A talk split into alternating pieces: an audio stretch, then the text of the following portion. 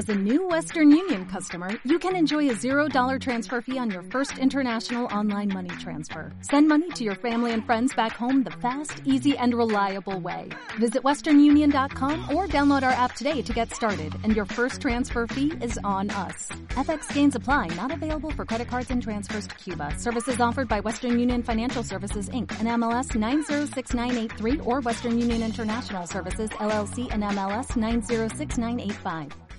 Volver a empezar otra vez, volver a estrenar zapatos y libros, volver a encontrar viejos amigos, ¡hey! Y juntos volver a empezar. Si un día te diera por coger un papel en blanco y un bolígrafo y apuntar todas y cada una de las cosas que haces a lo largo del día, alucinarías. Es imposible que seamos conscientes desde dentro de nuestra dinámica diaria de la locura de tareas y actividades que hacemos sin ni siquiera pensar. Por eso cuando te recuperas lo suficiente como para tener que volver al mundo real, y por el mundo real me refiero evidentemente al mundo laboral, porque volver a la vida social no es un problema grave, volver a la vida familiar tampoco es muy grave. Quizás un poco si tienes niños pequeños, pero se pasa bien. El gran reto es volver a la vida laboral. Yo personalmente eh, sentía pánico de volver al mundo laboral. Y entendedme el por qué. Yo cuando tuve el accidente y tuve que frenar, tuve que decidir mi salud o mi empresa. Y escogí mi salud pero mi empresa siguió avanzando y la dirección no fue buena, porque evidentemente un activo muy importante de mi empresa soy yo, con lo cual sí tengo abuela, pero también soy realista, con lo cual cuando dejé de estar en la empresa de forma activa, esta pues como se me fue un poco a pique. Así que una vez estás recuperado y ya no te preocupa tanto tu salud y te empieza a preocupar más el bolsillo, tienes que volver a, al trabajo y es un reto doble. Por un lado es el reto de reengancharse en un caballo desbocado sobre la marcha con el agravante de que tú todavía no estás al 100%. Porque nunca lo vas a estar al 100% hasta que no vuelvas. Eso tenlo claro.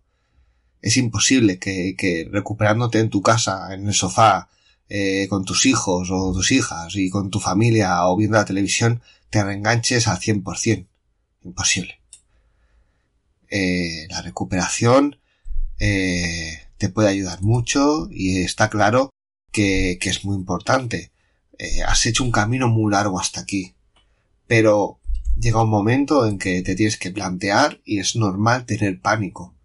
Porque primero tienes miedo de sufrir una recaída, de volver a sentir dolor, de, de volver a, a, sentirte, pues bueno, no sentirte bien.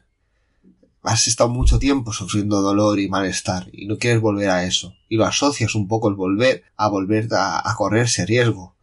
Pero también por otro lado tienes miedo de no dar la talla, de no ser capaz, de no mantener el ritmo, de, de, de perder un poco, de no estar allí como estabas antes, ¿no? Y también tienes miedo de romper tu rutina, porque tú has creado una rutina nueva en casa. Eh, te has hecho unas horas de levantarte, unos ejercicios, comes en casa, estás con los niños o las niñas, eh, ves tus programas de televisión, te vas a dormir tranquilo y no tienes que estar preocupado de mañana en el trabajo me espera esto, me espera lo otro. Así que realmente pues el, el, el romper la rutina otra vez y ir hacia una rutina un poco más fastigosa, pues es, es durillo, es durillo. Y yo creo que de cara a la rehabilitación tendrían que darle un poquillo de punch psicológico, emocional, cuando te empiezan a preparar para volver al mundo laboral. Porque al fin y al cabo da mucho miedo. Yo lo he pasado muy mal a nivel emocional. Ya sabéis que soy muy ansias, que sufro mucha ansiedad, eh, soy así no lo puedo evitar, soy imperfecto, pero realmente el momento de tener que enfrentarme otra vez al, al trabajo, fue muy duro psicológicamente. Yo creo que lo mejor es que empieces progresivamente. Así que en las semanas previas al retorno ya fui como un poco estando teletrabajando de aquella manera. Me iba enterando de las cosas, iba mirando los números, iba haciendo pequeñas tareas, mails, iba haciéndome preparaciones, eh, iba leyéndome un poco de formación, poniéndome un poco al día, ¿no? A tono. Iba cogiendo músculo. Ya me levantaba a la hora que me iba a levantar todos los días, me iba a dormir a la hora que me iba a dormir eh, cuando trabajara. Esto es muy importante para adaptar los, los ciclos cardianos.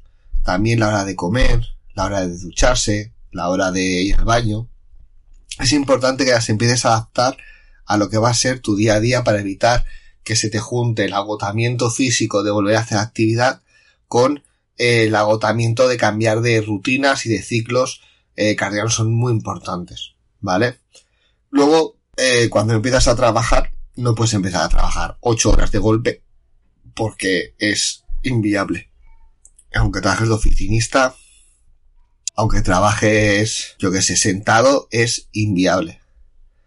Necesitas volver media jornada, unas horas al día, que vayas cogiendo el ritmo. Los primeros días tienen que ser de, de adaptación, de, de coger el ritmo, las tareas, de perder miedo el día a trabajar y que puedas combinar el, el, el, el trabajar con el ir haciendo todavía tus tareas eh, de recuperación, de rehabilitación y un poco de descanso.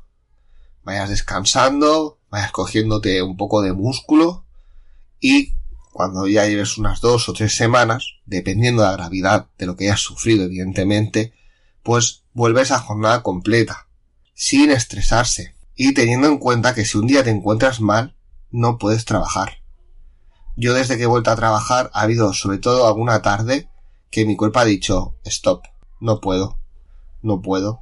Yo sufro mucho estrés, mucha ansiedad en mi trabajo y, y mi brazo a veces se pone rígido y no, no puedo. No puedo con mi alma, no me puedo enfrentar a los retos que me supone mi trabajo por el hecho de que estoy muy sobrepasado por el agotamiento, he tenido que parar. Y es normal. Y pensad que vuestros jefes, vuestra doctora de la mutua, todo el mundo os va a presionar para que volváis antes de tiempo. Todo el mundo quiere que volváis, os necesitan, es súper importante, el mundo se va a acabar. Pero quien más necesita volver eres tú pero siempre dentro de tus condiciones. Si vuelves y te vuelves a fastidiar, es mucho peor. Así que vuelve con cabeza, vuelve a en tu medida, escucha a tu cuerpo. Creo que es una parte que hemos perdido todos, escuchar nuestro cuerpo, saber en qué momento podemos seguir, dar todo lo que, podamos y en qué momentos descansar. Yo he llegado a casa algunos días y he puesto el brazo no a remojo, sino a calor, a esterilla eléctrica, a calentarlo del agotamiento que tenía, hasta que le cogí el truquillo a ponerme el brazo aguantado en el bolsillo, me daba en el bolsillo y me aguanto el brazo así, y, y aguantar así. Luego, es muy importante también que busquéis la ergonomía del trabajo. Por ejemplo, en mi caso, eh, depende de la mesa, necesito un pequeño soporte eh, esponjoso debajo del codo, que puede ser desde una pelota a una pequeña almohadilla hasta un rollo de papel de bater doblado para que el codo eh, toque blando sobre la mesa, depende de la mesa.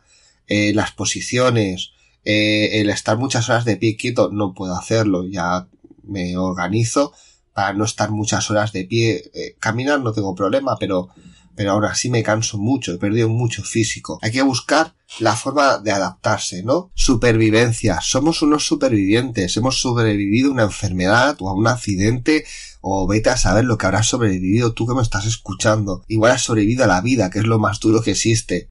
Así que parte de la supervivencia es adaptarse para que, para que ese impacto su, ese impacto suave, impacto lento, que es el volver al día a día del trabajo, sea lo menos lesivo para tu cuerpo, para tu mente y para tu espíritu. Hay que volver suave.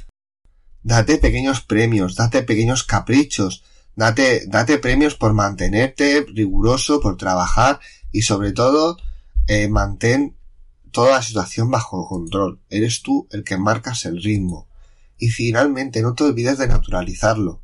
Si has sufrido un cáncer y has vuelto al trabajo, si has sufrido un accidente y has vuelto al trabajo, hay gente que lo esconde como si fuera una paria. Yo lo naturalizo, se lo explico a todo el mundo.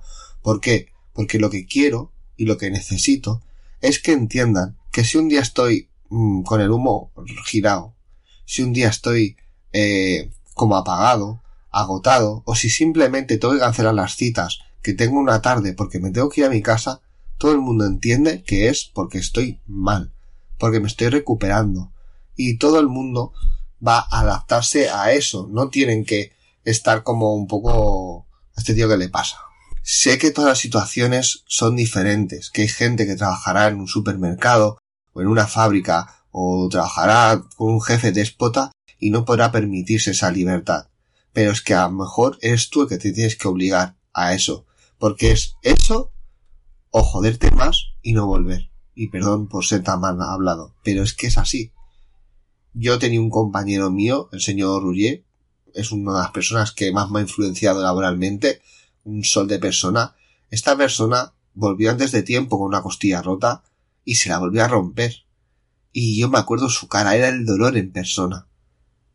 Tío, no, tu costilla vale más que un trabajo. Y si tu jefa no lo entiende, después de estar años trabajando para ella, después de darle mm, tu vida, tu sangre y tu de todo, pues es que a lo mejor tienes que buscarte otro trabajo, porque no vale la pena estar así. Porque mira, trabajos en el mundo hay a patadas, dinero hay a burradas en el mundo. Pero os digo una cosa, cuerpos como el vuestro solo hay uno. Así que cuidadlo mucho, mimadlo mucho y escuchadlo, que él os habla y nunca lo escuchamos. Y por eso estamos todos como estamos, hechos una birria. Espero que a esas personas que, que tengan que volver a la vida real, al mundo real y lo estéis pasando mal, que sepáis que no sois los únicos, que es normal. Espero que esto os haya ayudado un poquito a entender la situación y a entenderos y aclararos las ideas. Gracias por escucharme y si queréis seguir eh, escuchando esta historia, pues suscribiros al podcast. Ya prácticamente ha acabado, solo me quedan cuatro flecos que, que cerrar y, y bueno, a partir de entonces pues os explicaré un poquito lo que quiero hacer con él, pero serán cosas interesantes. Gracias por estar allí una vez más y seguimos escuchándonos.